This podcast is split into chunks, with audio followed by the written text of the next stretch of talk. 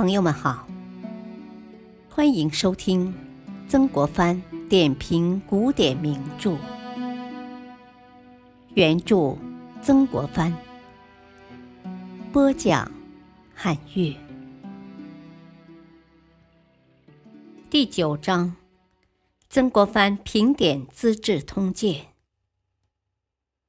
第一集，司马光与《资治通鉴》。司马光，字君实，陕州夏县人，生于公元一零一九年十一月十七日，世称素水先生，是我国古代著名的史学家。宋仁宗宝元元年（一零三八年）进士，学识渊博，尤精于史，曾患历代史籍浩繁，学者难以遍览，因欲摄取其要。撰编年史，初成通志八卷，其《战国志》秦二世，表进于朝，引起宋英宗赵曙的重视。治平三年（一零六六年），诏至书局于崇文院，继续编撰。宋仁宗赵顼即位，赐书名为《资治通鉴》，并续以加之。熙宁三年。一零七零年，司马光因为反对王安石变法，出知永兴军，不久又退居西京洛阳，历任闲职，以书局自随，专治修史。元丰七年（一零八四年），书稿完成，历时十九年。他一生著作甚多，有二十种五百余卷。其中，他领导编撰的《资治通鉴》一书，是中国封建社会中继司马迁《史记》以后最优秀的一部通史巨著。从他问世以来，一向为历史学者所推崇，对我国的史学发展起过巨大的影响。司马光从小勤奋好学，爱读史书，七岁时听老师讲《春秋左氏传》。就很感兴趣，回家后能头头是道的讲给家里人听。这部历史名著对他影响很大，他能组织编写出《资治通鉴》，是和这部书对他的影响分不开的。司马光从小聪明伶俐，有一次他和一群小伙伴捉迷藏，一个孩子不小心掉进水缸里，其他孩子都吓跑了。只有司马光急中生智，搬起一块大石头砸破水缸，水流出来后，那个孩子得救了。司马光的机智勇敢一向被后世传为佳话。司马光二十岁那年考中了进士，他继续刻苦学习，一有时间就钻研历史。他发现，自古以来历史著作虽然繁多。但是缺少一部比较系统完整的通史，于是他决心自己动手编。最初，司马光用了两年时间写成一部从战国到秦末的史书，共有八卷，名叫《通志》。宋英宗看了以后非常满意，立即下令设置书局，作为编书机构。要司马光继续写下去。宋英宗允许司马光自己挑选编写人员，并准许他借阅官府藏书。司马光成立书局时，邀请了当时著名的史学家刘树、范祖禹等做助手，共同编写这部通史。宋神宗做了皇帝以后，他认为《通志》这部书不但可以帮助了解历代王朝的治乱兴衰，而且书中记载的历史好像一面镜子，可以常常对照借鉴。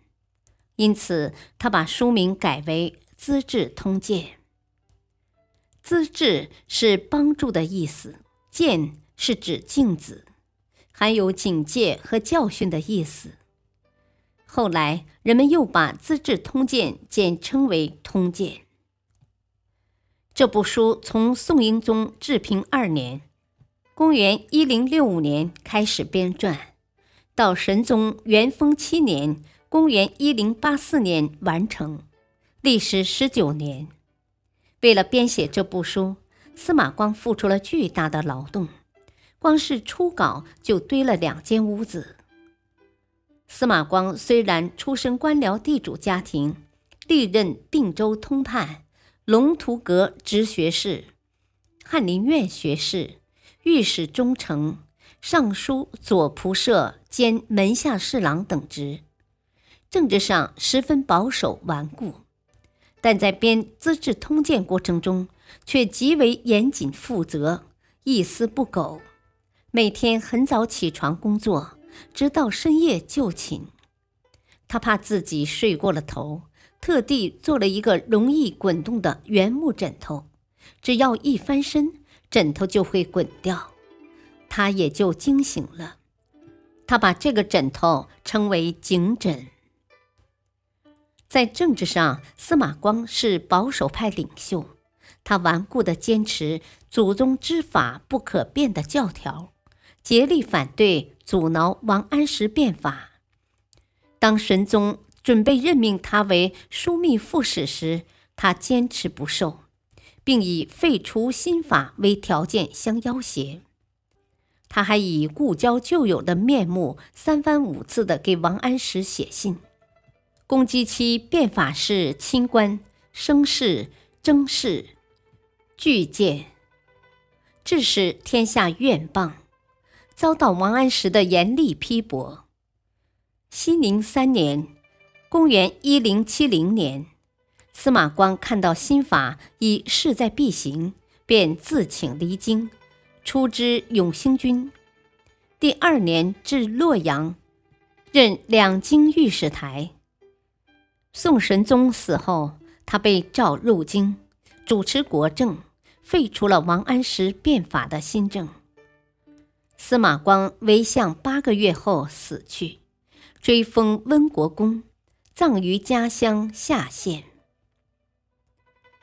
司马光政治保守，无可讳言，但他襟怀坦荡，居官清廉，公谦正直，不喜华靡的品格，却也是公认的。史书上记载着他这方面的许多小故事，一直传为美谈。就连他的政敌王安石也很钦佩他的品德。愿意以他为邻。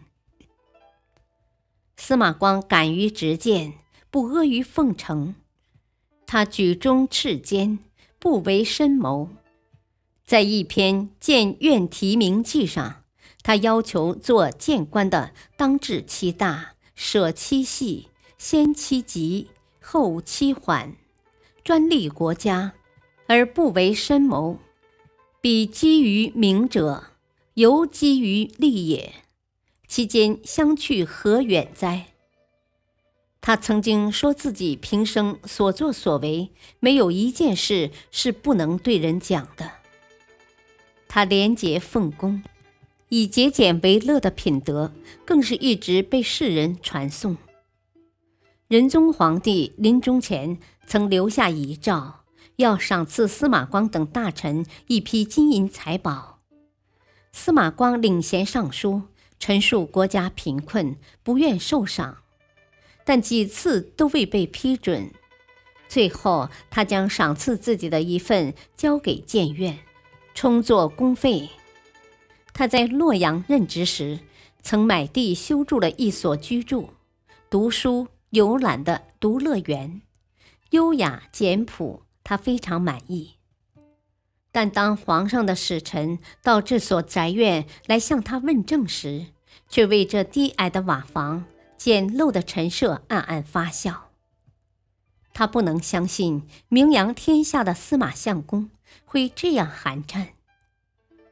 司马光的妻子死后没有钱办理丧事，儿子司马康和亲戚们主张借些钱，也该把丧事办得排场一点。